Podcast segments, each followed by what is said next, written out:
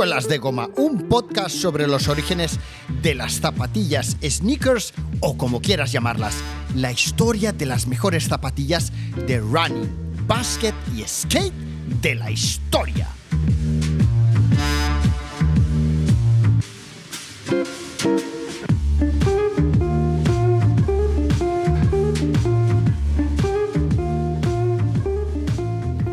Hoy estoy sentado en la cafetería del Hotel Almanac eh, frente a un chaval que se enamoró de Nike desde el primer momento que tuvo conocimiento de la marca.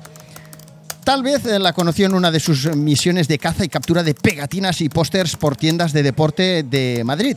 Su pasión por la marca norteamericana le llevó a trabajar al Factory de Las Rozas y de ahí llegó a ser responsable de la división de Nike de running para España. Tras 23 años de vivencias, desarrollo de negocio, creación de zapatillas, proyectos, eventos y comunidades en Barcelona y Madrid, hoy voy a tener el enorme privilegio de poder hablar con este invitado que ahora os presentaré sobre zapatillas de running Nike, sobre su libro Wild Wild Nike y sobre todo lo que nos dé la gana que para eso sirven eh, los podcasts. Bienvenido a Suelas de Goma, Raúl, Raúl Fernández. Muchísimas gracias, gracias por hacerme hueco.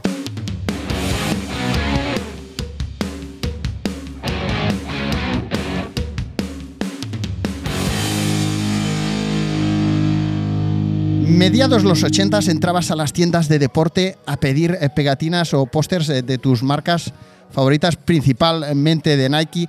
¿Qué es lo que hizo Raúl que eh, Nike se convirtiera en tu marca favorita ya desde pequeño?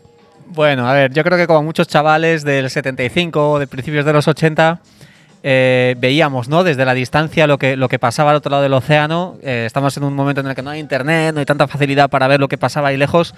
Y lo que te iba llegando, pues lo veías como muy aspiracional, ¿no? Yo creo que veía de Nike muchísimas cosas como muy aspiracionales, llegabas, veías cosas de atletas, veías una manera distinta de hacer las cosas. Y, yo creo que me cautivó su marketing, ¿no? Me cautivó su imagen, me cautivó su manera de hacer las cosas, primeramente.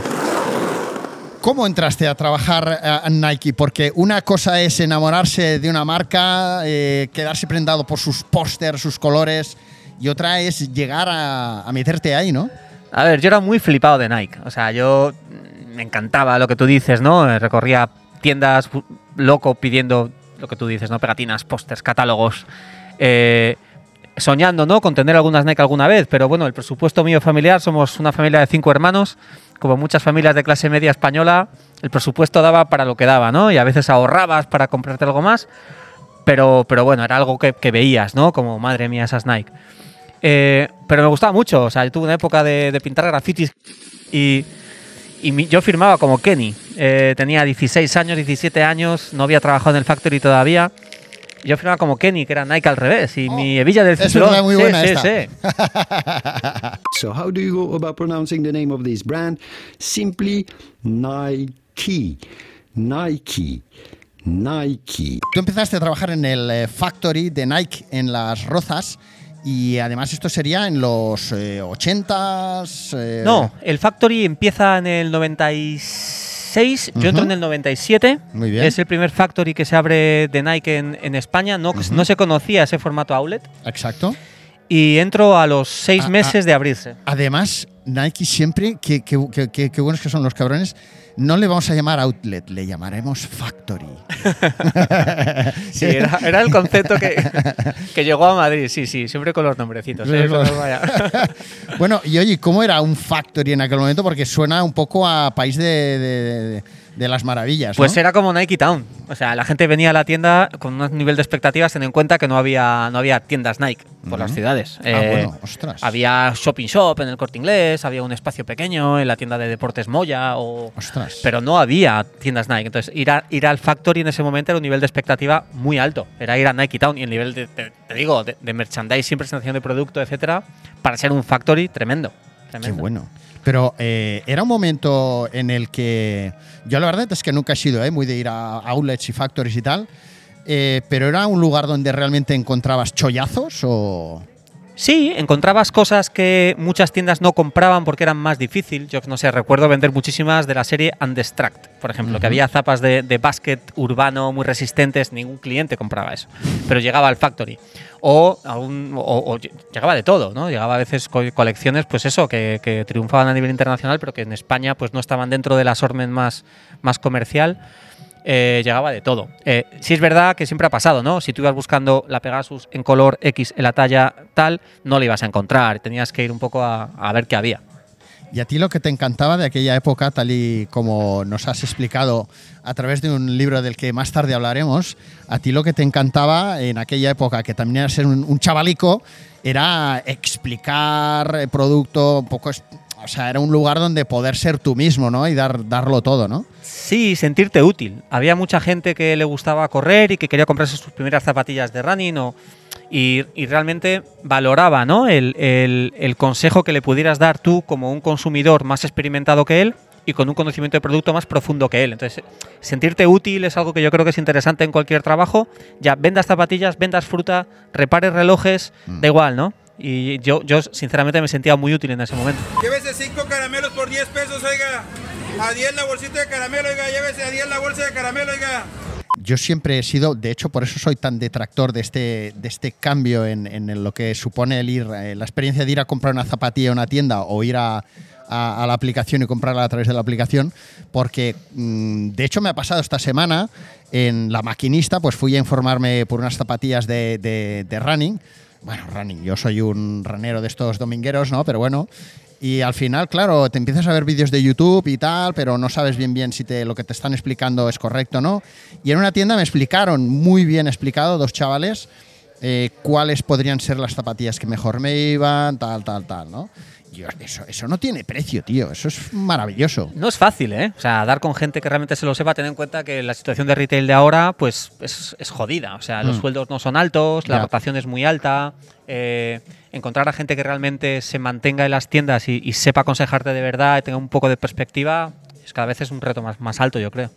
Es verdad, cierto es. Por eso seguramente tenían veintipocos. Seguro, seguro, seguro, me lo creo, me lo creo.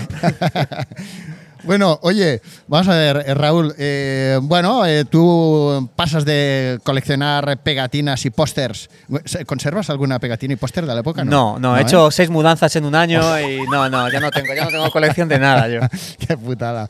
Bueno, pues oye, estás en el, en el, en el factory, no en el outlet, y a partir de ahí, eh, bueno, pues una cosa como que siempre ha sido muy, muy, muy de Nike, ¿no? Que, que vas teniendo oportunidades de hacer más cosas, ¿verdad? Dentro de la empresa, por lo menos años A, y te ofrecen un puesto de Ekin.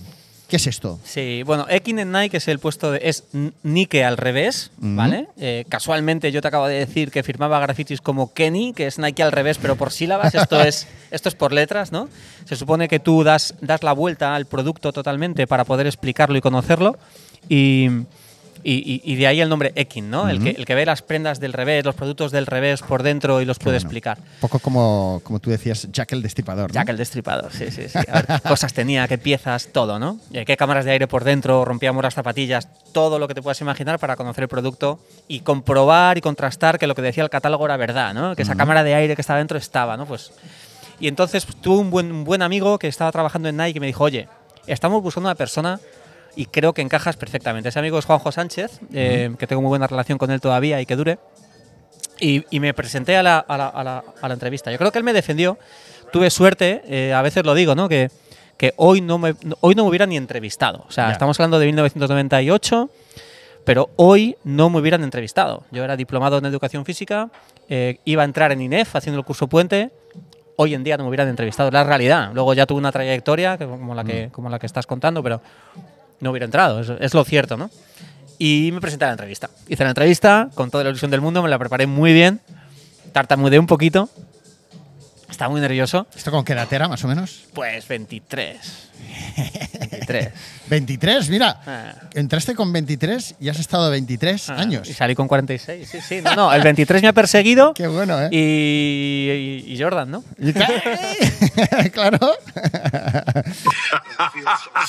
Bueno, bueno, bueno, bueno, bueno, fenomenal. Me ha parecido muy curiosa también eh, tu, tu anécdota o tu, tu historia al- eh, en torno al, al puesto de, de Ekin, porque tú explicas que te ofrecieron entrar, tú tenías que mm, atender a unos kilómetros que estaban como a unos 300 kilómetros a la redonda de Madrid y no tenías carné. Sí, a ver, yo cambié mucho de zonas, ¿no? Estuve tres años y pico de King. Primeramente estaba Madrid Norte. Y yo la entrevista la, la dirigía hacia puntos que yo creía que podían ser interesantes para los que me entrevistaban. Entonces, el les conté que había estado en Finlandia estudiando tres meses con una beca Erasmus, acabando mis estudios de magisterio, les encantó eso, muy exótico, Finlandia, tal. Y obviaron preguntarme si tenía carnet de conducir. Yo creo que todos, los todos lo dimos por hecho. Y, y yo lo evité también, ¿no? o sea, no, no, di- no mentí, pero lo, sí es verdad que, que lo evité, ¿no? Eres un hijo de puta muy listo, desde luego. Es que me recuerda, tío, Raúl, a, a cuando yo entré a trabajar a la distribuidora Now, SA, años A, eh, me entrevistó también en su momento Paul Fanlo, el que después abrió 24 quilates y tal, no era mi jefe.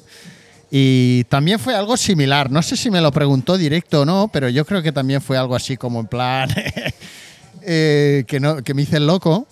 Y, y nada, yo tenía que vender, eh, yo, yo empe- yo entré como representante y tenía que vender eh, máscaras de ventisca y gafas y tal. Total, que estuve durante bastante tiempo yendo a los clientes con una scooter dos y medio a Andorra. Pues igual. y, y al final me dijeron, oye, tío, que coño, que nos has eh, timado, que te tienes que sacar el carnet, cabrón. Yo estaba ya apuntado a la autoescuela, hice la entrevista, estaba apuntado a la autoescuela. eh, ahora no recuerdo si estaba a punto de examinarme el teórico yo lo había sacado. El práctico, desde luego que no.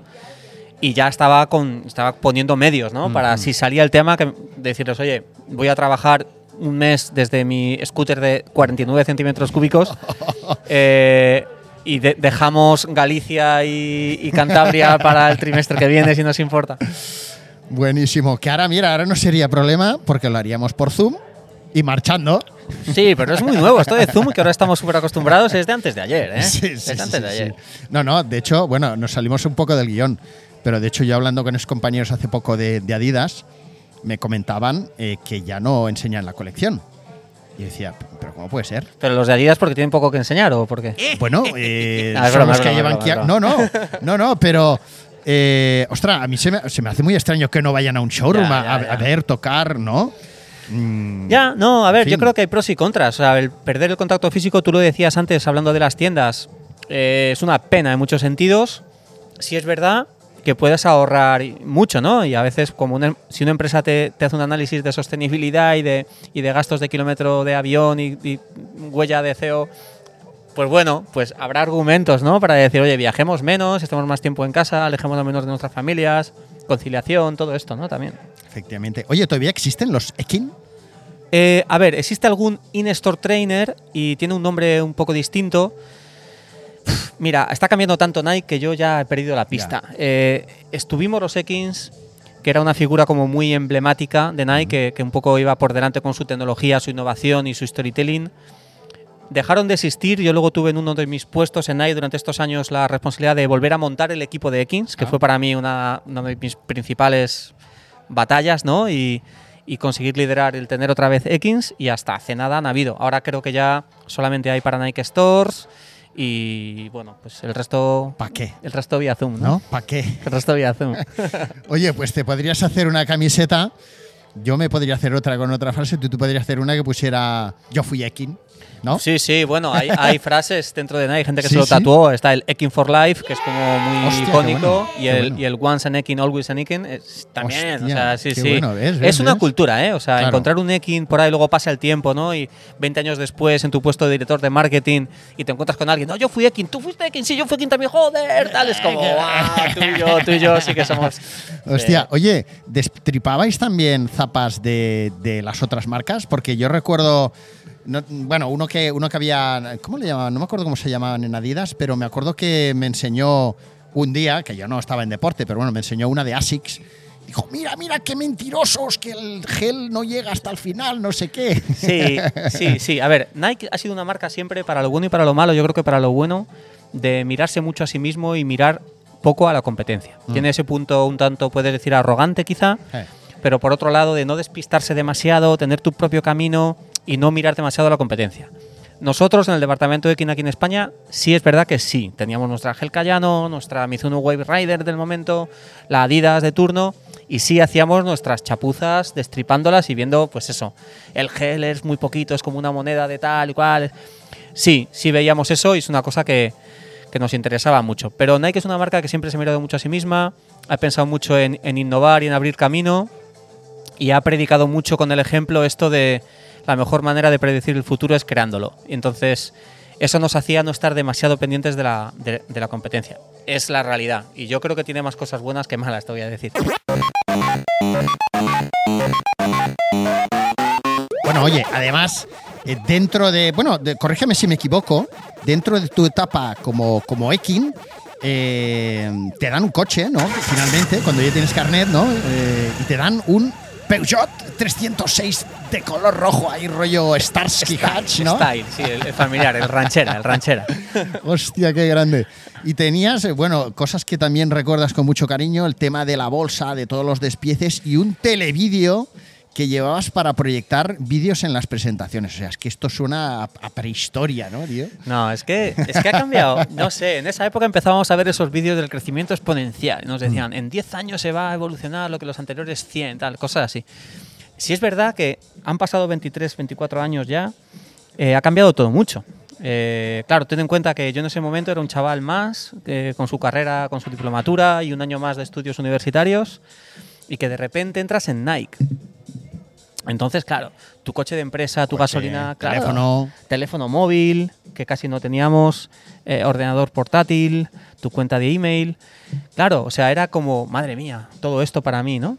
Eh, y sí, a nivel trabajo teníamos un, un televídeo que era, un- era pesadísimo. Yo creo que era el único Ekin que lo llevaba, era yo, que era, era un flipado. Entonces, en los, en los clinics, que eran como las sesiones de formación de las tiendas, poníamos antes vídeos inspiracionales de estos de, de- de Nike en Vena, de, iba a decir de Sbus en Vena, que era como decíamos, del logo de Nike en Vena. Pues para un poco crear un ambiente, un ambiente un poco pues, pues, pues afín a Nike, la gente motivada, imágenes de deportistas y tal y cual, música guapa.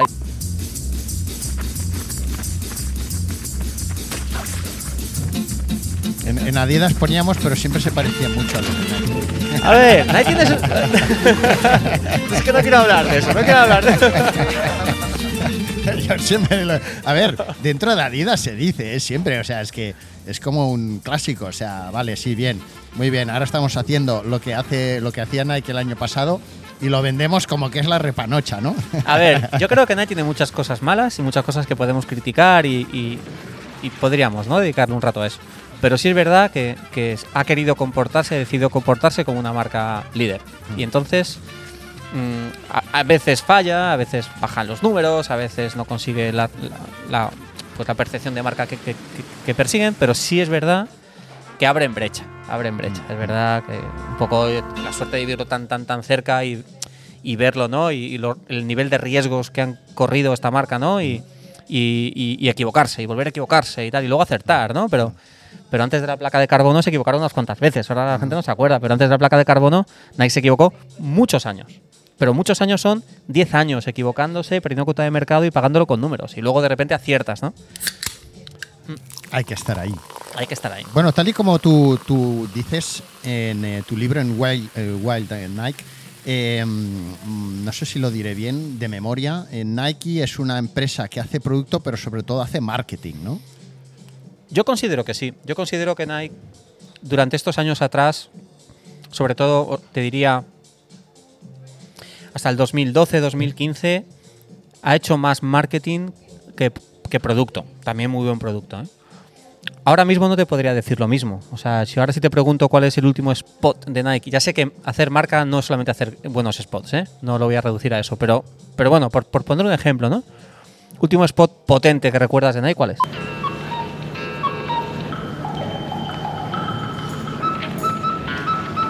Cierto. No, no soy yo el más especializado, No. pero te diría alguno No. de fútbol. Sí, de- de pero no es, no es de ni este del año tipo. pasado, ni del anterior, ni del anterior, ni del... O sea, la Exacto, sensación que tengo yo un poco Mm. es, y yo sé que los tiempos cambian y estamos en un momento diferente, ¿no? Pero como de estar viviendo un poco de las rentas, Ya. ¿vale? De haber creado marca y un, y un bueno, pues un nivel de premiumness brutal durante X años y llevar unos cuantos, no sé si demasiados, exprimiendo demasiado ese limón, ¿no? Viviendo demasiado de las rentas. Bueno, el, opinión el- muy personal, el- ¿eh? el gran, el gran spot eh, más reciente, no siendo un spot, mm, fue el, el logro de Kipchoge, ¿no? Entiendo. Sí, quizás es verdad que en parte las campañas de marketing ahora se hacen de otra manera, ¿no? Eh, y quizás ese fue el mejor spot, pero yo no sé si ese spot trasciende al, a running. O sea, Ya. yo no sé si la gente que no está en contacto con el deporte del running en concreto, el mundo del correr en general, lo que hizo Kipchoge eh, le, le- le impactó tanto o no. No, no sé. Ya. Bueno, 1998. Tu primer día como Ekin en el corte inglés.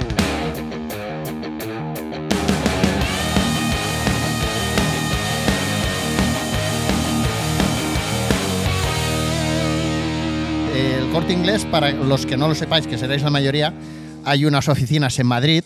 Yo solo he ido una o dos veces. De hecho, cuando fui era empleado del corte inglés, o sea, era vendedor y fui a que me dieran cursos gente como tú. Eso no lo sabía yo. Sí, sí, sí, sí. Y bueno, en el corte inglés, pues ya sabéis, todo el mundo va con traje y tal, son gente muy seria, gente muy que te mira y tal. Eh, compórtate bien. ¿Y qué? O sea, jodido, ¿no? Ese primer día ahí en plan. Sí, sí, sí. O sea, yo era el Ekin de Madrid, ¿vale? Había otra, otra chica en Barcelona, un chico en, en, en Málaga y otra chica en, en Gijón. Eh, Yo era el de Madrid. El de Madrid era el responsable del corte inglés, que ahí estaba la central. Y era la prueba de fuego. O sea, corte inglés era los clinics en Herrera Oria con un tal Paco Muñoz, que era el responsable de formación, un tío entrañable después, pero que se hacía respetar. Eran momentos de muchísima tensión, yo ya os he dicho. O sea, yo uf, no solo es que tenga muchos defectos y sea. Es que me ponía muy nervioso. Presentar en público para mí era. uf, Sí, ahora porque además encanta. es como que les presentas y es como si eh, estuvieras presentándole una pared de mármol, ¿no? Sí, sobre todo a ese responsable de marketing ¿Eh? que se te quedaba mirando como diciendo, sé mucho más que tú y está, está esperando el fallo para, para dejarte mal delante de todo el grupo. ¿no? Antes que tú han habido muchos. Llevo aquí, llevo más que la silla. ¿no? Pero aprendí mucho de ellos. Claro, sí, sí. Les tengo sí. mucho cariño. Ahora paso por las tiendas del corte inglés. Por el, por el tipo de empresa que es, los empleados duran muchos años, algunos todavía están. Ostras, sí, ¿eh? Y es, es precioso encontrarme con ellos. eh, y me encuentro con ellos. ¿eh? Yo sabes qué gran recuerdo con, conservo del corte. A ver qué me dices. Claro, yo tenía veintipocos cuando curraba allí, la verdad es que me sacaba un buen sueldecico, tal, estaba en forma, tenía pelo, tal, bien, bailaba bien, y fue la época en la que más ligué. O sea, es que aquello era un, un no parar. Yo no ligué nada, ¿eh? Como Ekin, la gente me decía, tienes que ligar. Yo no ligué nada como Ekin, nada, ¿eh? Tres años y medio. Bueno, es que claro, en el corte, si curras allí, ves a las mismas chavalas un día y otro, y al final, macho, es que por castigo. A mí me hacía gracia en estas sesiones, me hacía mucha gracia, siempre empezábamos con una, bueno, presentándonos todos, ¿no? Es- Explicaba quién era, tal, les ponía mi vídeo, etcétera, y, y luego hacíamos una típica ronda, ¿no? Me hacía mucha gracia siempre, bueno, gracia. Luego con los años no me hacía tanta, ¿no? Pero era la señorita Marta, por ponerte un ejemplo, ¿no? Ellas, ellas por el nombre, y luego él era el señor González o el señor Fernández, ¿no? O sea, ellos eran el señor apellido, ella la señorita nombre, ¿no? Y decías, joder, ¿no? Estamos aquí todavía, ¿eh?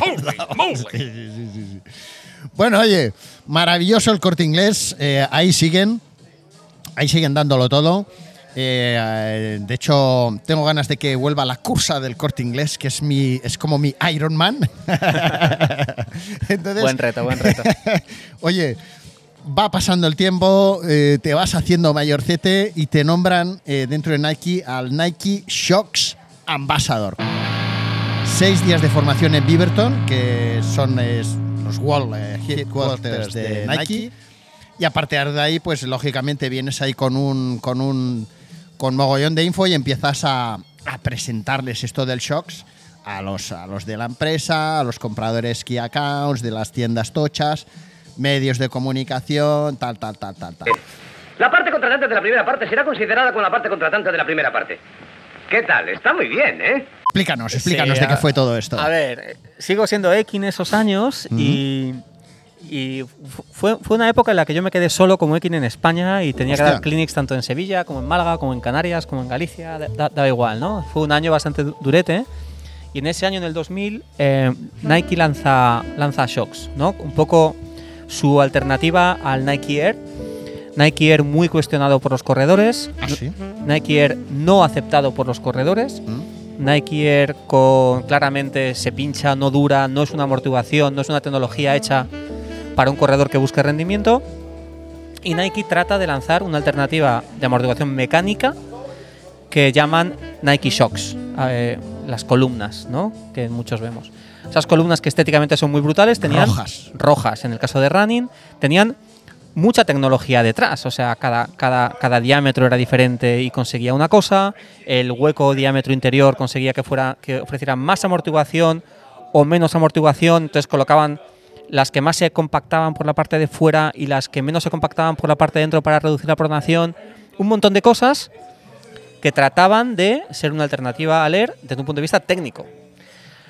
Contradicciones de Nike, ¿no? Que dicen, wow, esto tiene mucho potencial, construyen esa tecnología sobre zapatillas estéticamente muy poco atléticas, o sea, mucho más dentro del mundo lifestyle, ¿no? Entonces, no nunca se percibió Shocks como una innovación eh, performance, como si dijéramos.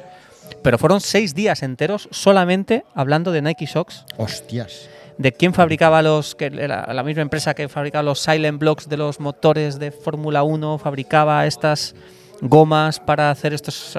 Bueno, en fin, un montón de cosas. Cómo se diferenciaba un shocks de running con un shocks de, de, de básquet, que un shocks de... Tremendo, o sea, una bueno, cosa lo, de lo locos. que nos acabas de explicar, o lo que me acabas de explicar, la verdad es que no lo había. Bueno, seguro que hay mil, porque a mí me pasa mucho esto con el- lo del tema de suelas de goma con Instagram. O sea, es, constantemente la gente me está rectificando por Instagram. Esto no era así, esto era así. Esto que has dicho no era exactamente así. Eh, el que hizo esto tal, y yo, vale. Que bueno, de hecho me mola porque eh, siempre lo he dicho. Eso es eh, que te leen, eso es que te escuchan, ¿eh? Eso es que te escuchan. Pero esto que nos acabas de explicar de, de las diferentes durezas y tal y tal, no, la verdad es que no tenía ni idea. Sí, sí, sí, yo recuerdo perfectamente esto. En, en running en concreto, las columnas de dentro, el agujerito interior era mucho más pequeño, con lo cual no se aplastaban casi y controlaban el exceso de pronación. Las columnas de fuera, especialmente la primera del talón, la que la que primero eh, co- contactaba, tenía un diámetro interior, un hueco interior más, más grande para que la pudieras aplastar más con tu peso, de tal manera que guiaba la pisada, era acojonante. O sea, Sí, sí, sí. yo corrí la media maratón de Sitges con ellas puestas Bueno, es para que- demostrar que se podía correr, ¿sabes? Hostia. O sea, pero bueno, y, es, y, o sea, tú corres la media maratón, además creo que, que la corriste como, o sea, en un buen tiempo, en ¿no? una hora 14, sí, sí. sí. Que eso que son tres y pico. Eso es a- debe ser a 3. A 3. A 3.27. Que algo yo voy así. con mis boosts a seis, o sea, imagínate. Ah, bueno, yo, yo era joven ahí, era joven e intrépido. Pero, ¿y cómo acabaste, tío? O sea, bien, bien. ¿sí? o sea, ¿sí? acabé con los acabé con ampollas en los pies porque Sí. el upper de la zapatilla era totalmente anti-running, Ah, era vale. muy sintético, de- sí. era un material brillante, muy sintético, muy poco transpirable, poco flexible, pero a nivel amortiguación yo era un fiel defensor, es que me lo creía. Ahora, el upper que se hizo para vender muchas, ar- argumentar 27.500 pesetas del momento, Hostia, eran 27.500 Sí, pesetas. sí. Hostia, perico. eh, pues era un upper pues muy, muy, muy comercial y muy poco performance. Es que Nike siempre ha tenido esto, de hecho tú hablas mucho de esto en tu libro, de, de, esa, de esa lucha entre el bien y el mal, ¿no? O sea, queremos hacer un producto purista para el runner, para la tienda especialista, pero eh, ya de entrada queremos eh, forrarnos y, y que la compre hasta el kiosquero, ¿no? Yo creo que ese ha sido el principal reto, el principal problema de Nike en running de la mayoría de los años que forman su historia. Actualmente te puedo decir que hay mucha más sinceridad dentro de Nike. Para mí se empezó a hablar en claro y a ser sinceros con el consumidor, que es con quien tiene que ser sincero, cuando se sacó todo el producto de aire visible de, de- de running y se pasó a sportwear. Ajá. Eh, y, y se, y, se, y, se, y se dirigió la categoría de Nike Running hacia producto que estaba hecho y pensado para correr y no para vender más por un, por un fin estético. Yo creo que Nike siempre ha estado con ese, con ese debate, ¿no? Tú si sacas shocks como tu nueva tecnología, tienes que tenerla en tu distribución más especialista. Entonces, yo recuerdo cómo nos apretaban para colocar shocks R4 en Bikila, por ejemplo. ¡Oh! Claro. Y, y al final era, no, que la tengan, solamente que la tengan, porque luego ya, ya se las recogeremos. Digo, pero, pero vamos a ver, ¿es Un para, ese, clásico. ¿es para ese consumidor o no es para ese consumidor? No está hecha para ese consumidor. No, pero es la máxima tecnología. Digo, pues hagamos una zapatilla de running, que luego con los años se hizo, eh, pensada para ese consumidor. No le Estamos perdiendo credibilidad con el sector, perdiendo cre- credibilidad con el consumidor, perdiendo credibilidad como marca. No tiene sentido, pero, pero estaba ahí el debate que tú comentas, esa, ese, ese demonio y ese angelito que, que peleaban mucho. Show me the money, man. Show me the money, sí, sí, sí. Y utilizar running como categoría para autentificar cosas, ¿sabes? Eh, cualquier cosa que se lanzaba tenía que lanzarse desde running, porque era la categoría que autentificaba. Y dentro de running se la poníamos a los atletas para hacer fotos, pero, Ya. pero no para que corrieran. Luego no corrían con eso, corrían con Pegasus o Vomero o Structure, pero no corrían con una Sox R4. Era un poco. Oye, tú has tenido la ocasión de vivir muchos de esos eh, meetings, eventos em, fabulosos que celebraban las grandes marcas años A, que yo siempre he escuchado como me lo contaban, eh, donde, bueno, pues eso, Nike celebraba cosas a lo grande en Las Vegas, etcétera, etcétera, ¿no? Y de repente a ti te, te nombran empleado del año y te envían así de regalico a, a disfrutar de los Juegos Olímpicos de, de Sydney 2000, ¿no? Sí, sí, ese fue mi año dorado. Ese año fue, fue el año de, de irme a, a este Shocks Camp a vivir una semana, volver a España y liderar todas las formaciones de todo el mundo. Era, era ese año un poco como el niño bonito, eh, que no volvió a pasar, pero ese año sí. Y me eligieron empleado del año. O sea, nunca había habido un Ekin empleado del año. El empleado del ostras. año se lo daban siempre a un vendedor, ¿no? Pues que había vendido mucho, tal, era mucho más fácil. Mm. Alguien de Sports Marketing que liderara, que hubiera fichado a Rafa Nadal o algo así. Gonzalo fue una vez empleado del año, pero X nunca, ¿no? Y ese año, pues, bueno, me eligen, ¿no? Y normalmente era, pues, yo qué sé, pues un partido de la NBA, como mucho, tal, pero claro, una semana en Sydney viendo los Juegos Olímpicos, pues fue una, una- una Pasote, absoluta locura, claro, sí, sí, sí. Buenísimo. Yo eh, recuerdo que no sé si sería, ¿qué año sería? Igual el 2010, por ahí, 2012, eh, a raíz de un proyecto de, de Key Cities donde se quería dar más importancia a, las, a, a Barcelona, Madrid, etcétera, ¿no? a la misma altura que Berlín, París y Londres, aunque eso no colaba demasiado, pero bueno. pero bueno, el tema es que, que desarrollamos una aplicación. eh, yo era el responsable, era una aplicación donde se aunaban todos los datos de, de- de rutas, eh, posibles eh, competidores, etcétera, etcétera, ¿no? O sea, lo típico que se hacía con un dossier, un PowerPoint, pero hecho en una aplicación, ¿no? Y, y mi premio fue, bueno, salió como un best practice, tal y cual. Bien, ¿no? bien, bien, bien. A ver, ¿dónde te? ¿Qué hiciste? ¿Qué hiciste? ¿Qué hiciste? No, no, y, y me dieron unas entradas para el Barça, pero lo bueno es que fue para el mítico partido del Barça-Paris Saint-Germain, Ah, es un partidazo. ¿sabes? Que lo disfruté, premio ese. luego no nos sirvió de nada, pero bueno. Pero, pero bueno, que el máximo premio eran unas entradas para el Barça. O sea, eso Era lo normal, era lo normal. A ver, yo creo que con esa jefa que yo tuve, que peleaba mucho por mí, tuve mucha suerte. Y yo creo que ella se empeñó, ahora lo puedo decir, creo que ella se empeñó mucho en que ese premio fuera. Coincidió el año 2000, coincidió Juegos, Juegos Olímpicos y yo creo que puso de su presupuesto, aparte del, del, del, del budget de recursos humanos, para que su niño bonito se fuera, se fuera a Sydney a, Qué bueno, qué bueno. a vivir ¿Hubo esa sexo? experiencia. ¿Hubo sexo? No, no, no, no, no, una chica majísima. Eva Escola, mira, de aquí la recuerdo mucho. Ole tú, ole tú.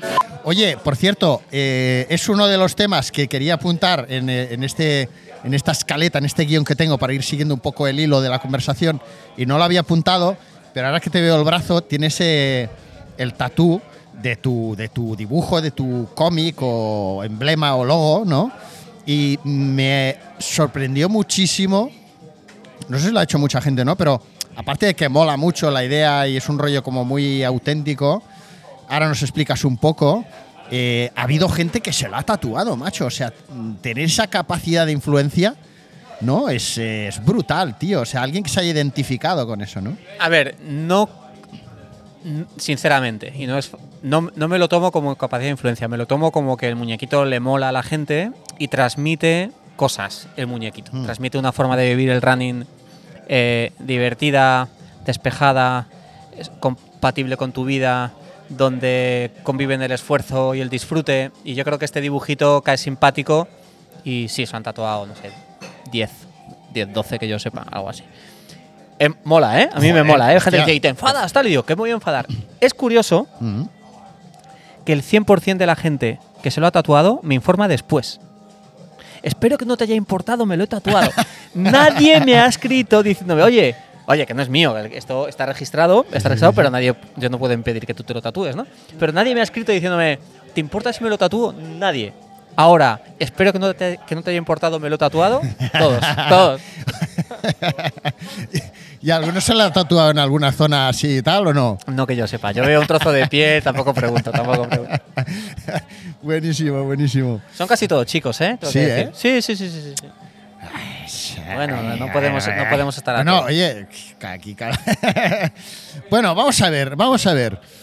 Eh, bueno, oye, no cabe duda que las Nike Shocks marcaron tu trayectoria en Nike, ya que tras tu trabajo en torno a estas zapatillas, un tal Fabrice Ducheski, dime tú si lo pronuncio bien. Bien, perfecto. Sí, perfecto. Te ofreció un puesto de Footwear Merchandising Manager. Vamos a ver, para los, para los, eh, los eh, el resto de humanos, ¿qué hace un Footwear Merchandising Manager? Just listen. Bueno, es como un product manager en cualquier empresa. ¿Mm? O sea, que se ocupa del producto. Se ocupa de asegurar que la línea de producto, de lo que sea, en este caso de, de zapatillas Nike, que llega a España, responda a las necesidades del mercado español.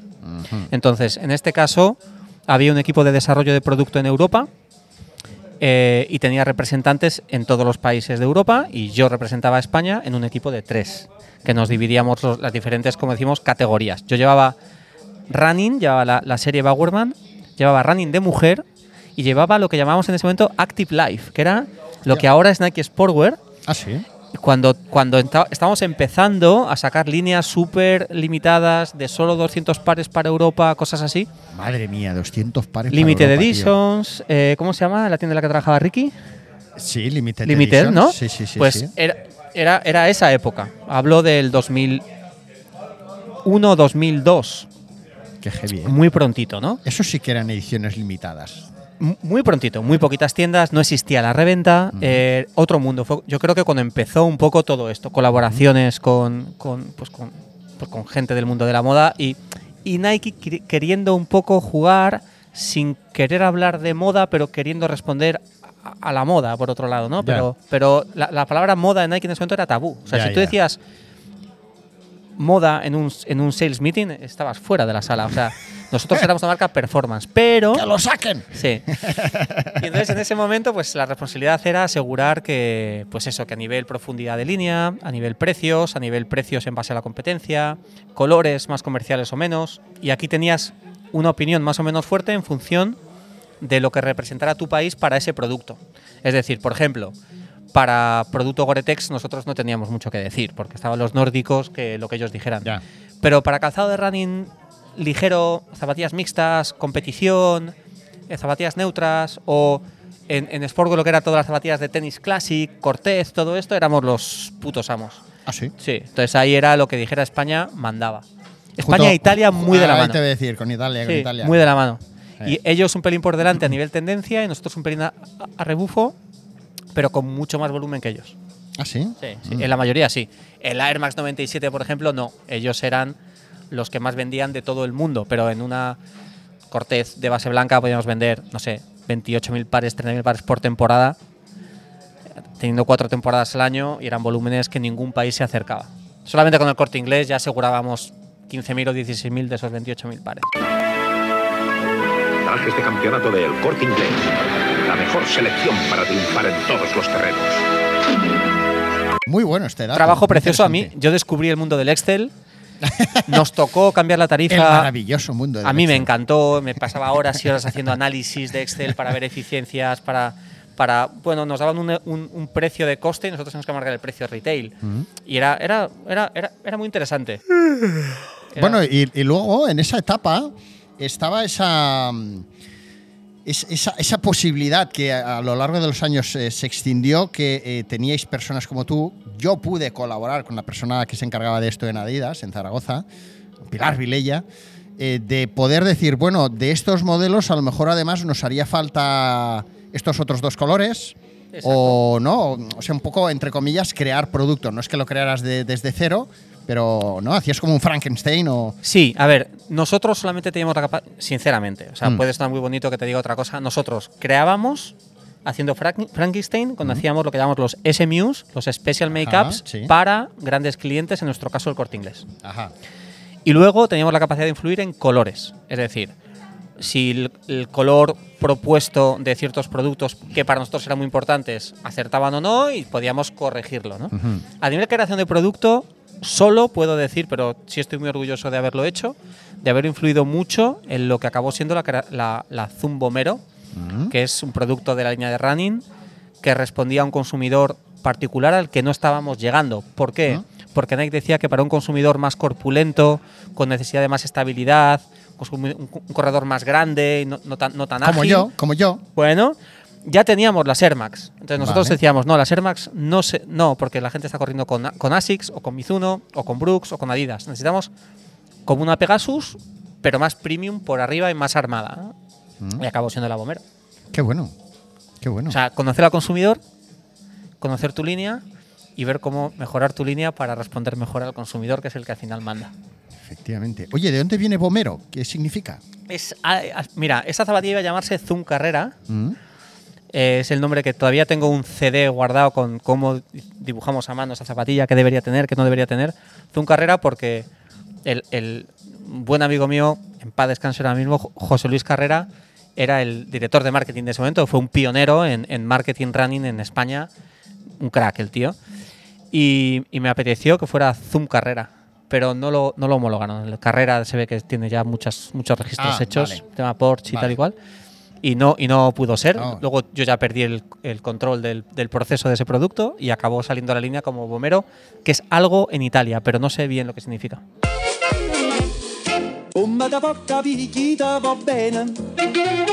Se tu la parla americano Quando si fa l'amore sotto la luna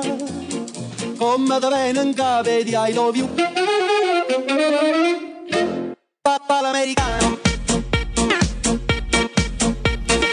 Qué buenísimo. Oye, dentro de todo este Max Mix de zapatillas de, de running eh, Nike que tanto éxito han eh, cosechado a lo largo de los años, con, con, eh, o, gracias a moda o sin, o sin el consumidor de, de- de zapatillas casual, vaya, eh, están las Pegasus, que, que tal y como tú dices también, eh, son una religión.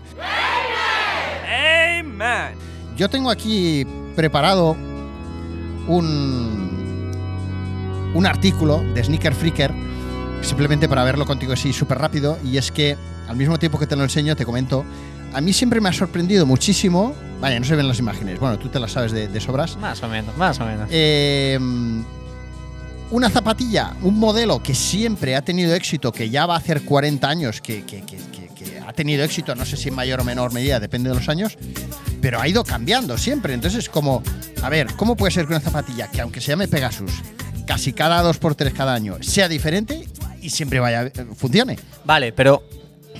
A ver, ha tenido sus altos y sus bajos. O sea, la Pegasus tiene una virtud muy importante que hay que entender y es que es una zapatilla que respondía a las necesidades del consumidor.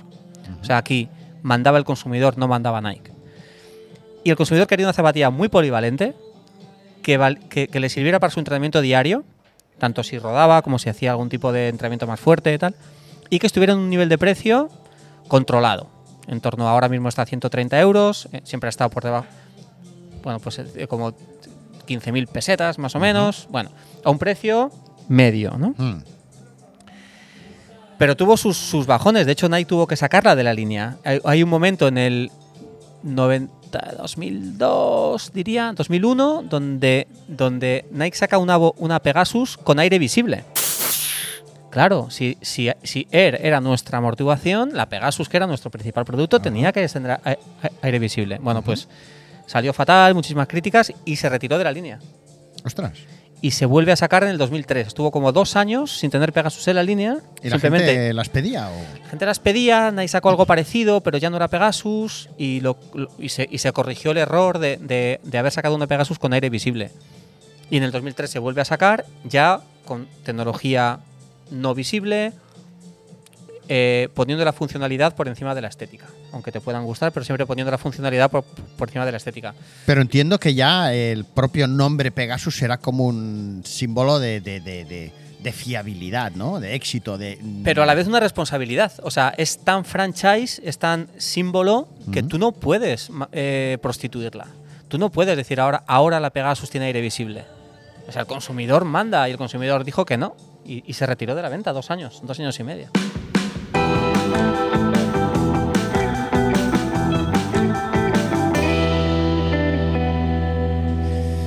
Bowerman Series. Lideraste la llamada Bowerman Series, creada para reposicionar a Nike, aquí vamos ya un poco al lío, ¿no? Como una marca auténtica en running. Queríais vender, esto lo saco también de tu libro, queríais vender Nike Shocks en las tiendas, pero no marcabais bien la frontera entre running y lifestyle, que es un poco de lo que hemos venido hablando a lo largo de estos últimos minutos, ¿no? Y teníais el problema, entre comillas, de que vendíais muchos pares de zapatillas de running Nike Shocks R4, pero cada vez se os veía menos en las carreras. Sí, o sea, era un momento en el que la categoría de running se hace muy comercial. Al vender muchos pares, la reedición de un, o la evolución del producto se, se tira hacia la parte más comercial para, para- para conseguir vender todavía más y aniversa- aniversarizar esos números. Pero al, al primar demasiado la estética y pasar a un segundo plano la funcionalidad, en muchos de los casos, lo que vemos. También es justo decir que a la vez otras marcas se ponen mucho más las pilas. Es un momento en el que el mercado de running crece mucho, la oportunidad de mercado crece mucho y otras marcas aparecen. O sea, un ASICS o un Mizuno en esos momentos se ponen muchísimo las pilas. Eh, y Nike pasa por este conflicto, ¿no? De decir, eh, queremos vender muchas. Mm, Nos da, nos da un poco igual, ¿no? Y entonces en ese momento veíamos cómo los números de, de facturación crecían, pero Nike en los pies de los corredores decrecían. Y esto es algo que lo puedes mirar o no mirar, porque realmente el que mira cuenta resultados dices, pero estás vendiendo running, sí, pero se usan para correr, es que ni me importa, ¿no? Ya. O, o sí te importa. ¿no? Sea, en, en nuestro caso es un tema que nos importaba mucho, queríamos vender muchísimas, queríamos todos cobrar el bonus a fin de año, pero queríamos ser los mejores en running. Y creíamos que una zapatilla buena no, tenía por qué no ser comercial. Y una zapatilla comercial no tenía por qué no ser buena. Y entonces la lucha y el enfrentamiento durante esta época fue, fue notable. Y surge la serie Bowerman. Yo la lidero a nivel España durante mis años, pero no surge de una idea de Raúl Fernández. La, la- la serie Bowerman surge de, de una idea en Beaverton y es una colección cápsula de running que iba a, a- a aglutinar a una serie de productos específicamente creados para correr. Eh, con una vida un poco más larga, porque el corredor quería más continuidad y después de una Pegasus comprar otra Pegasus y después de una Skylon comprar otra Skylon y después de una Pegasus TC comprar otra Pegasus TC. Eh, y se fabricaba en un, en un tipo de fábricas diferente con unos márgenes que no tenían por qué ser los márgenes estándar de Nike. Se sacrificaba un poco de margen para hacer un, un mejor producto que pudiera competir con las marcas especialistas de running del momento. ¿Qué pasó? Que al final se dijo, si solamente las que tienen el sello de Bowerman son las buenas para correr, estamos diciendo que todo el resto de la serie de Nike Running no son buenas para correr o qué? y entonces Chan, chan. chan. y entonces debate debate gordo. Yo recuerdo el día que me lo comentaron oye la serie Bowerman de la temporada que viene desaparece digo no desaparece esto me lo dice el PLA el, el Product Line Manager de, de Running europeo y digo no puede ser y dice sí por este motivo y es lo correcto. Y digo pues no lo entiendo y se hizo. Y volvimos a bajar. Volvimos a bajar porque una vez que tú ya no proteges ese producto de la manera que se protegía pues ya acabados que no eran los que tenían que ser. eh, la, evo- la- Bowerman lo que quería era que los productos evolucionaran. Y Nike lo que quiere es revolucionar. Entonces, la, la- la diferencia entre evolucionar un producto o revolucionar un producto hacía que el consumidor de Bomero, si la Bomero siguiente era demasiado distinta a la anterior, ya no la quería. Ya. Entonces, running performance necesita evolución, producto tras producto. Evolución relevante, evolución que se convierte en una ventaja técnica, no una revolución para vender más y justificar más pares. Conflicto, bajada, pérdida de cuota de mercado, navegada en el desierto desde el 2010 al 17 que sale Breaking 2. Desde el 2010 al 17, ¿eh? poca broma, ¿eh? 10 años perdiendo cuota de mercado. la marinera. Pero vendiendo mucho running. Sí, sí, sí, sí. Bueno, además recuerdo perfectamente eh, reuniones comerciales, meetings eh, de estos eh, cada seis meses, ¿no? En Adidas, como, como siempre se estiraban de los pelos los, los máximos responsables de, de ventas, sobre todo, porque claro, es ahí a donde voy, eh, por las líneas de, de- de alto consumo, o sea, las líneas de gama media o baja, ¿no? Que siempre teníais, siempre habéis tenido en Nike producto muy bueno, muy llamativo, a un precio muy atractivo. Y en Adidas decían, no, este año que viene, los alemanes, no, este año que viene vamos a sacar esto, la Distar, que lo vamos a petar. Colores, azul, blanco, rojo, blanco. Hijos de puta. Ya. Aquí, aquí es un poco lo que comentábamos al principio. Nike arriesga mucho, ¿eh? O sea, mi, mi análisis de Nike es muy positivo. O sea, tanto en el libro como en la entrevista, como cualquier persona que me pregunta, yo, pff, ha sido, una, ha sido una, una universidad brutal y tiene un mérito increíble lo que hace Nike. Eh, pero se la juega. Se la juega mucho y el ser pionero en algo y correr riesgos y decir, voy a tener cuatro colores de un producto y sé que dos no los voy a vender, pero tengo que tener esta ida de olla en la línea porque, porque tengo que sacar una ida de olla cada temporada, pues eso hay que querer, hacer- hay que querer hacerlo. Y apostar por ello. Really, nigga? Oye, ¿qué cuota de mercado tiene actualmente Running Nike? A ver, eh, estos datos no son confidenciales, estos datos son, Sí, son- hablo de algo que se pueda comentar, claro. Son públicos, sí, sí, son públicos y las marcas compran ¿no? datos para ver y es, y, es, y es público. Ahora, yo tengo datos de hace ya un año. ¿vale? No creo que haya variado demasiado la cosa, eh, porque las marcas que se han puesto las pilas durante este 2021-22 se han puesto las pilas en la, en la punta de la pirámide, pero Vale. no creo que, que se refleje todavía en grandes números. Nike estaba en un 37%, 37 de cuota de mercado, 37-38 en, en running. Quiere decir que más de una de cada tres zapatillas de running que se venden en España es Nike. Y el, y el resto es del resto de las marcas, incluido Adidas, New Balance, Brooks, mm, you name it. Ujú.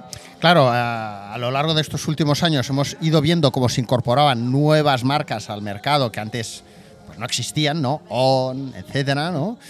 Pero también hemos vivido tú y yo un fenómeno eh, muy discutido, por lo menos dentro de Nike. Había mm, super haters y había peña que confiaba mucho en el tema comunidades. El momento aquel en el que dicen, vamos a crear comunidades, vamos a organizar, en el caso de Adidas, eh, yo estuve metido en ese embrollo, y vamos a organizar en Barcelona y después en Madrid pues un equipo de entrenamiento que cada semana pues saldrá a correr, también habrá un día de sesión de, de, tonificación, tendremos en nuestro caso teníamos a Carlos Castillejo, eh, tal, tal, tal, tal, tal, ¿no? Bueno, aquello había gente muy hater y gente muy pro por la labor, ¿no?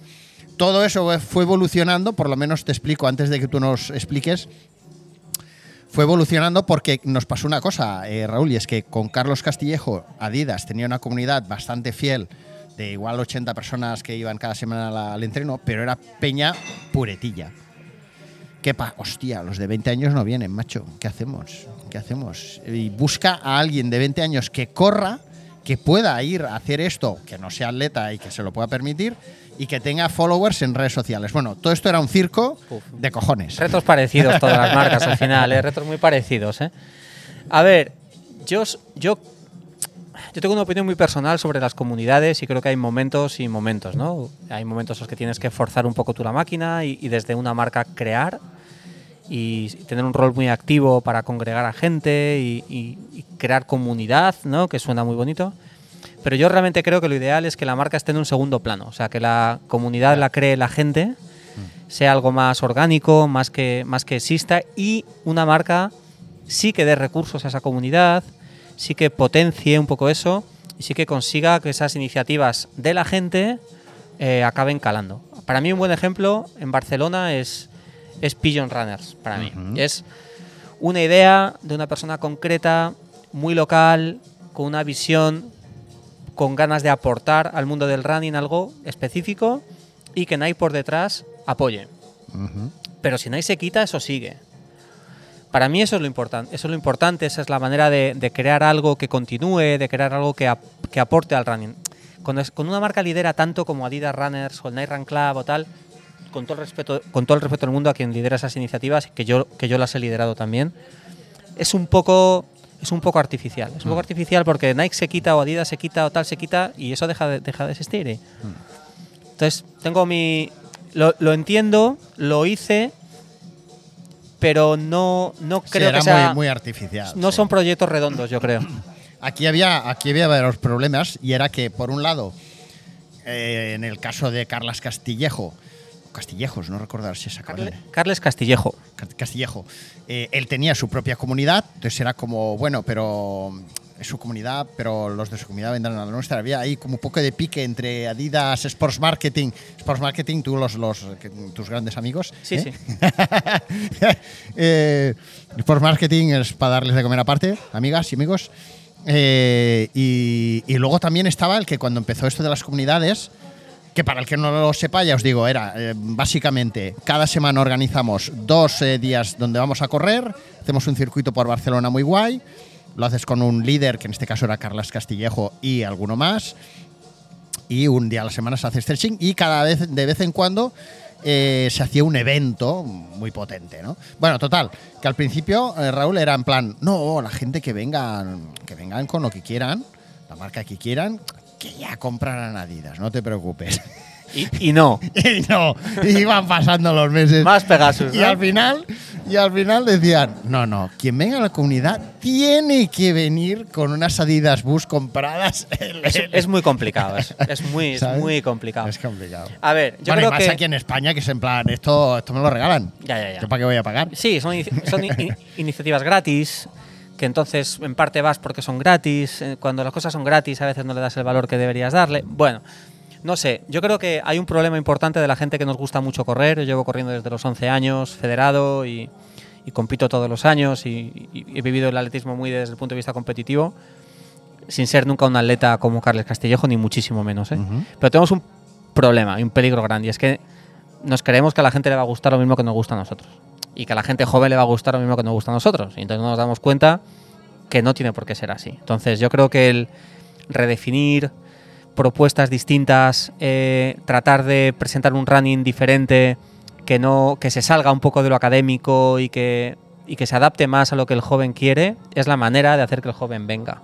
Si queremos hacer lo mismo y, y nos da- damos latigazos porque al final es todo gente mayor, en, en las fotos, pues a los de marketing nos toca un poco los huevos. Pero, pero no estamos haciendo nada diferente como para que los jóvenes vengan, entonces no podemos exigirles que vengan. Y yo creo que el problema es de conocer muy bien a ese consumidor y hacer propuestas específicas para que ese consumidor venga.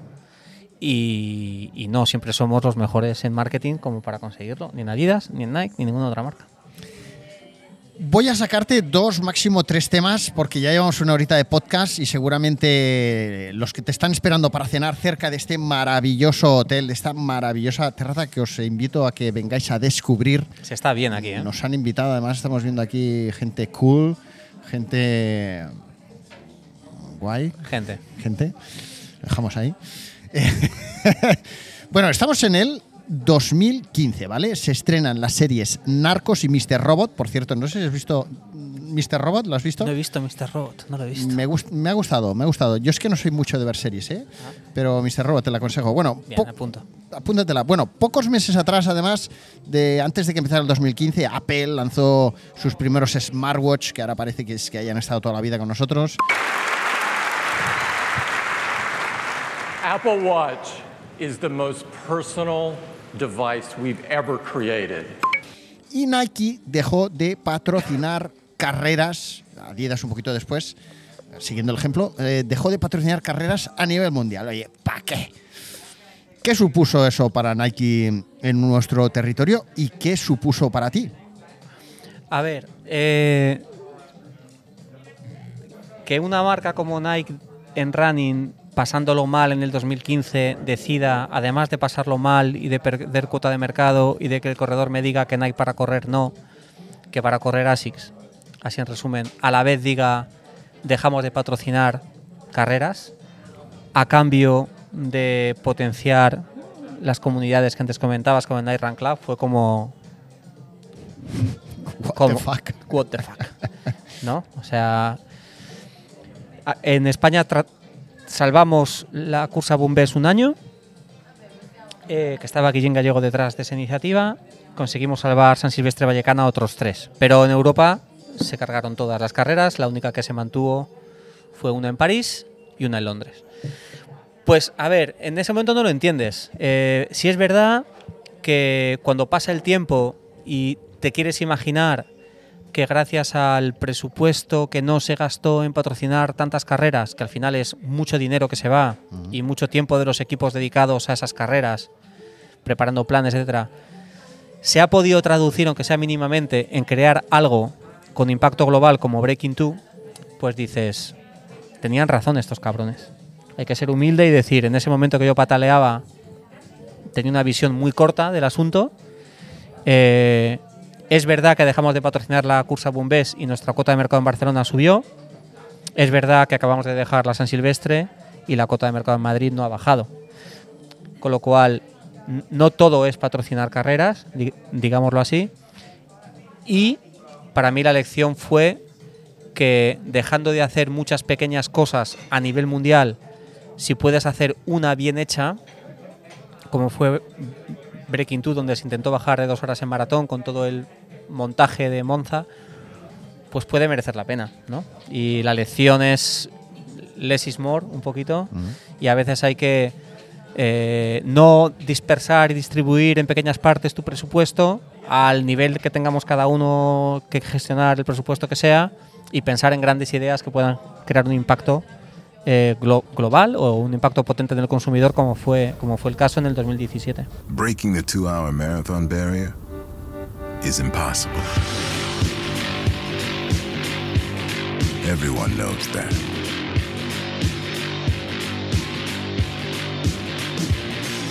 History knows it. Science knows it. Anyone in their right mind knows it. It's crazy. Nobody can run that fast for that long. So, we're doing it. ¿Tú corriste en Monza? Yo corrí en Monza eh, después de que corrieran los buenos Oh. en el mismo escenario. Sí, sí. Qué bueno. Estuve allí, estuve allí. ¿Y qué? ¿Sensaciones? Bueno, yo creo que no voy a vivir nada más bestia en mi vida. Y he tenido cosas, he tenido oportunidades de vivir cosas bastante chocantes. Y estos estas sales meetings, estas convenciones de ventas que Nike montaba en sus años eran cosas muy brutales, pero algo tan auténtico, tan especial como lo que se creó en Monza con Breaking 2, yo no creo que lo vaya a volver a vivir. Estuve en Ineos, que fue cuando realmente se bajó de las dos horas. Coincidí con gente que estuvimos en, en- en los dos intentos, el de Monza y el de Viena. Hostia, yo el- lo, iba, yo lo iba siguiendo lo de las dos horas.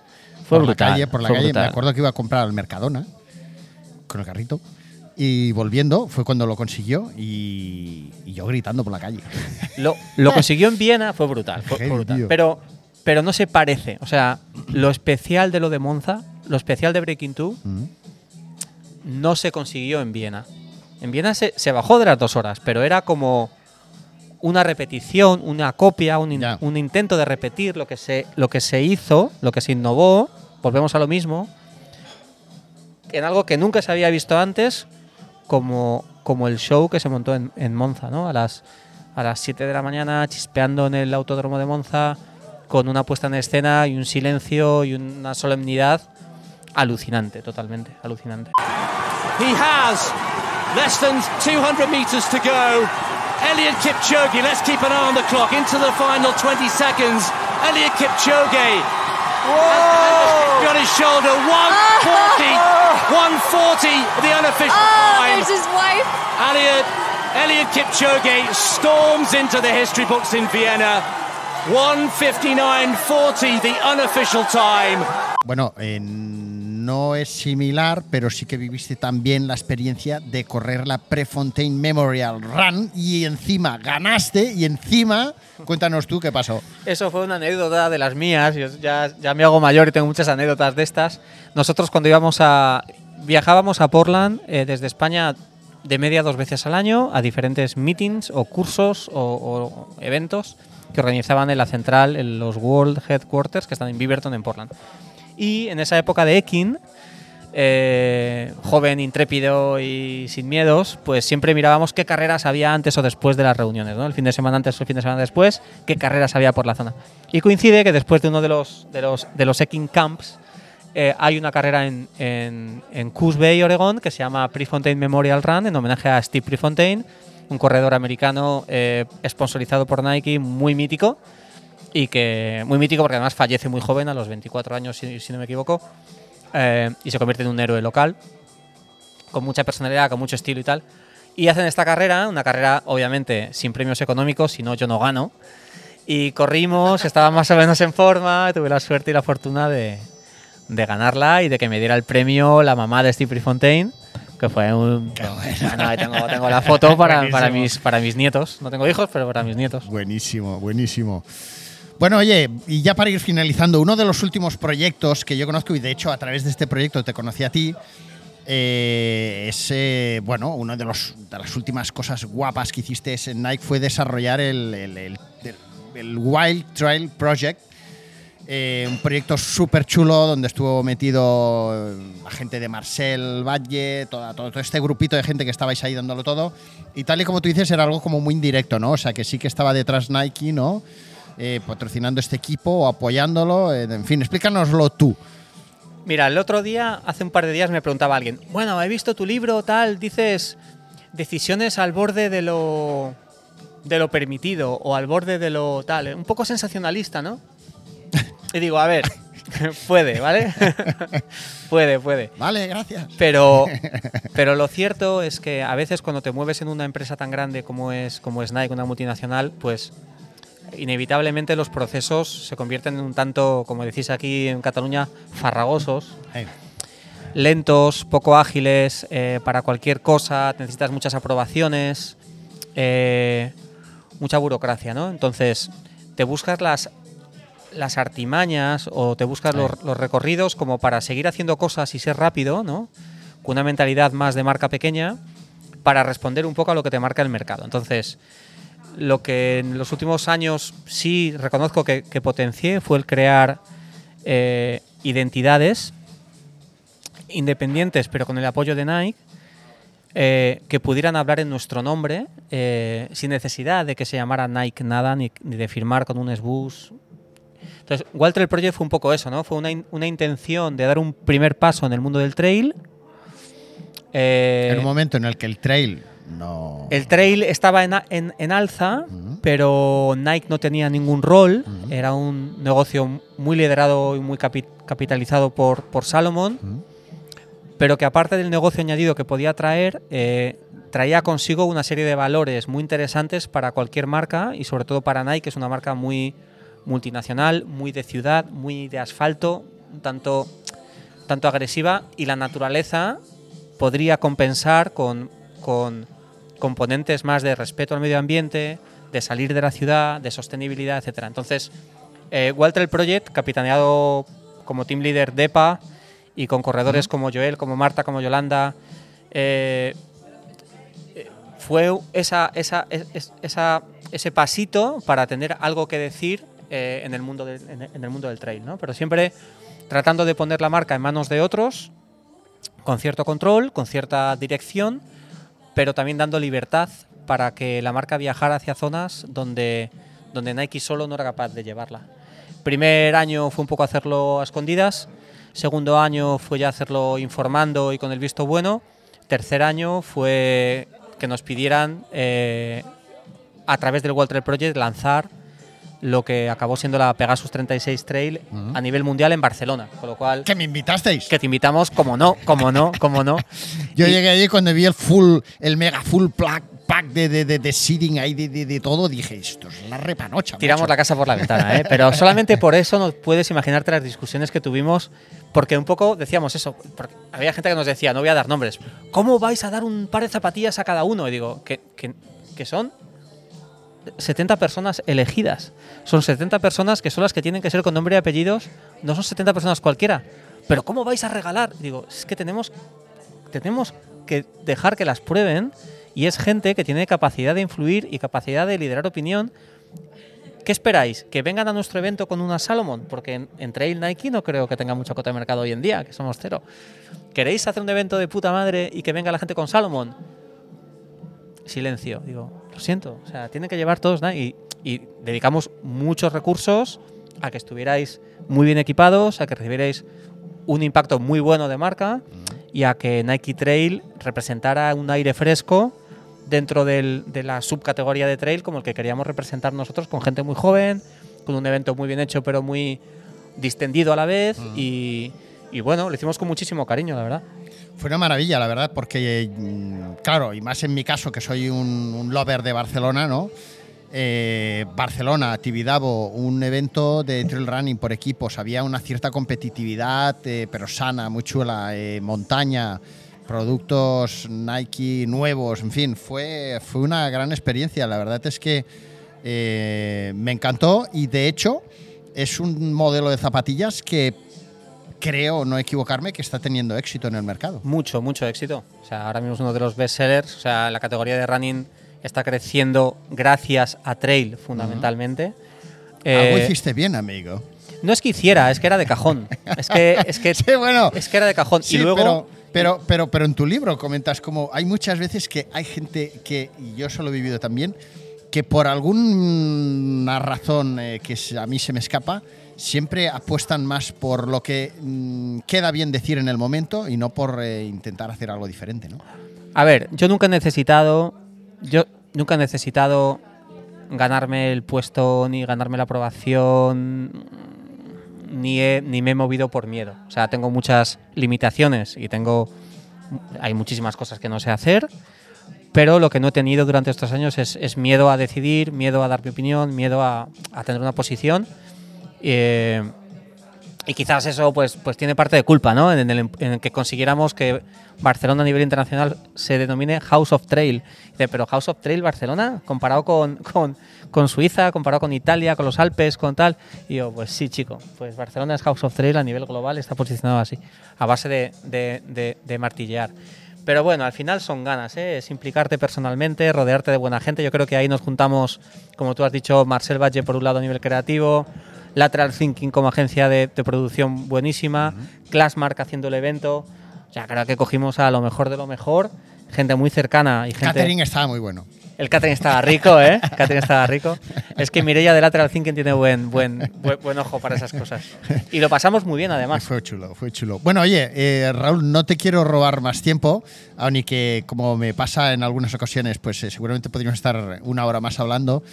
Eh, todo esto que habéis escuchado forma parte, es una parte, una pincelada, eh, porque no he querido sacar mm, más, eh, más matraca del, del libro que sacó recientemente a la venta Raúl Wild, Wild Night, donde explica su, su recorrido de 23 años en Nike, ¿no?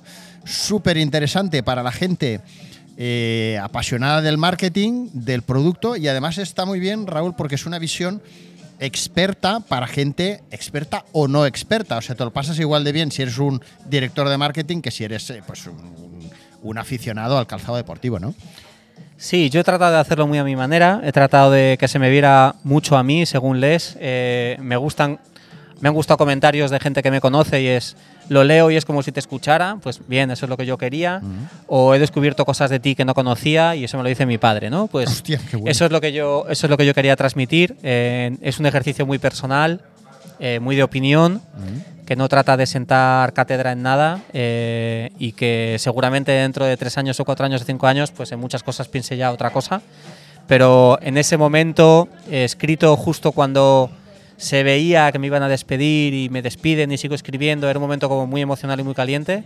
Y estoy muy orgulloso de haberlo escrito. eh, porque eso- ese momento ya sé que no se va a volver a repetir, con lo cual o lo escribía en ese momento o no lo escribía. Ya. Y ahí está. Eh, en general, las críticas que, des- que he recibido son, son buenas.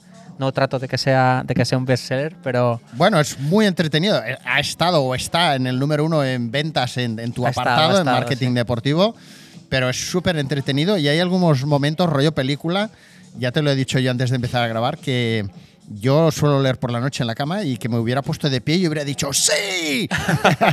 o sea, en plan, ¡que usted! ¿No? o sea, que me- yo me lo he pasado en grande, la verdad es que sí, y agradezco muchísimo que, que nos hayas eh, dado un poquito un viaje a través de estos 23 años en este podcast de una hora y pico que durará. Sí, pero sí, sí, sí tengo que decir que no es un libro, bueno, tú lo sabes porque lo has leído, no es un libro de revancha, no es un libro de, de reivindicar, es un libro, yo estoy súper agradecido a mis 23 años dentro, dentro de esta super universidad que ha sido para mí, para mí Nike, no tengo más que palabras de, de agradecimiento. Eh, pero, pero, pero claro, o sea, en 23 años hay momentos para estar más, más alineado, en otros menos alineado y yo lo explico, ¿no? Y, y es, Oye, para, para, para cerrar, si te parece bien, explícanos esa anécdota que hay en torno a una persona que se incorporó al departamento de Sports Marketing y le llamó un corredor que necesitaba unas zapatillas para la milla de la Sagrada Familia. A ver, eso hay que dar un poco, hay, que que dar un poco hay que dar un poco de contexto porque yo lo que trato de hablar en ese momento es que muchas veces en estas empresas es como que nos olvidamos del, del soul, nos olvidamos del corazón, del espíritu y nos y, y somos queremos ser tan objetivos, tan cartesianos. Estamos escuchando al camarero como prepara un cóctel. Sí, sí. Y tan liderados por el Excel que, que perdemos un poco el sentido común, ¿no? Entonces, en ese caso, se trata de un atleta eh, que viene a correr a Barcelona la, la milla de la Sagrada Familia. Los que corréis sabéis que la, milla de la Sagrada Familia es una de las mejores millas urbanas de España, millas urbanas de España. Asfáltico. Y, y se hacen en asfalto. Entonces, eh, a, este, a este atleta patrocinado por Nike le pierden la maleta en el viaje desde su ciudad a Barcelona. Llama a la representante de Nike en ese momento, que no voy a dar el nombre porque la tengo mucho cariño, la quiero mucho y no se merece que la deje mal. y, eh, y- y le pide unas zapatillas para correr la milla. La pobre chica que acaba de empezar coge el catálogo y dice: Cojo estas, que son de 1500 a 5000. Una zapatilla de clavos que son de 1500 a 5000, la milla está en el medio, 1609 metros, estás ok, pero las zapatillas son de clavos. Y entonces todo orgullosa, ya te las he conseguido, te la aparece, las enseña y el atleta le mira y dice, "Are- are you joking? Are you joking? Dice que son de clavos. Y dice, ya, pero son para 1500, 5000. Y ya, pero que esto es una milla urbana, ya, pero aquí pone que. Pero que esto es asfalto, ¿cómo voy a correr con clavos? Total, bueno, queda en el mundo de las anécdotas Hostia, y, bueno, de, y de bueno. no perder el sentido común nunca. Muy bueno. Bueno, Raúl, pues súper agradecido. Eh, espero que sigas teniendo mucho éxito con el libro. Yo os recomiendo a todos que os lo pilléis, porque además es baratico, ¿no? Eh, que son veintipico euros, ¿no? Por ahí. 23 euros, 23, 23, años, 23 es que- capítulos, es que 23 el tío euros. Empecé los- a los 23 y salí 23 después. Tenían que ser 23, ¿no? Tremendo, tremendo. Bueno, pues nada. Muchísimas gracias, Raúl. Muchísimas gracias, Orlando. Muchísimas gracias, eh, oyentes de Suelas de Goma. Espero que os haya entretenido y de verdad, mil, mil, mil gracias. Hasta pronto. Hasta pronto.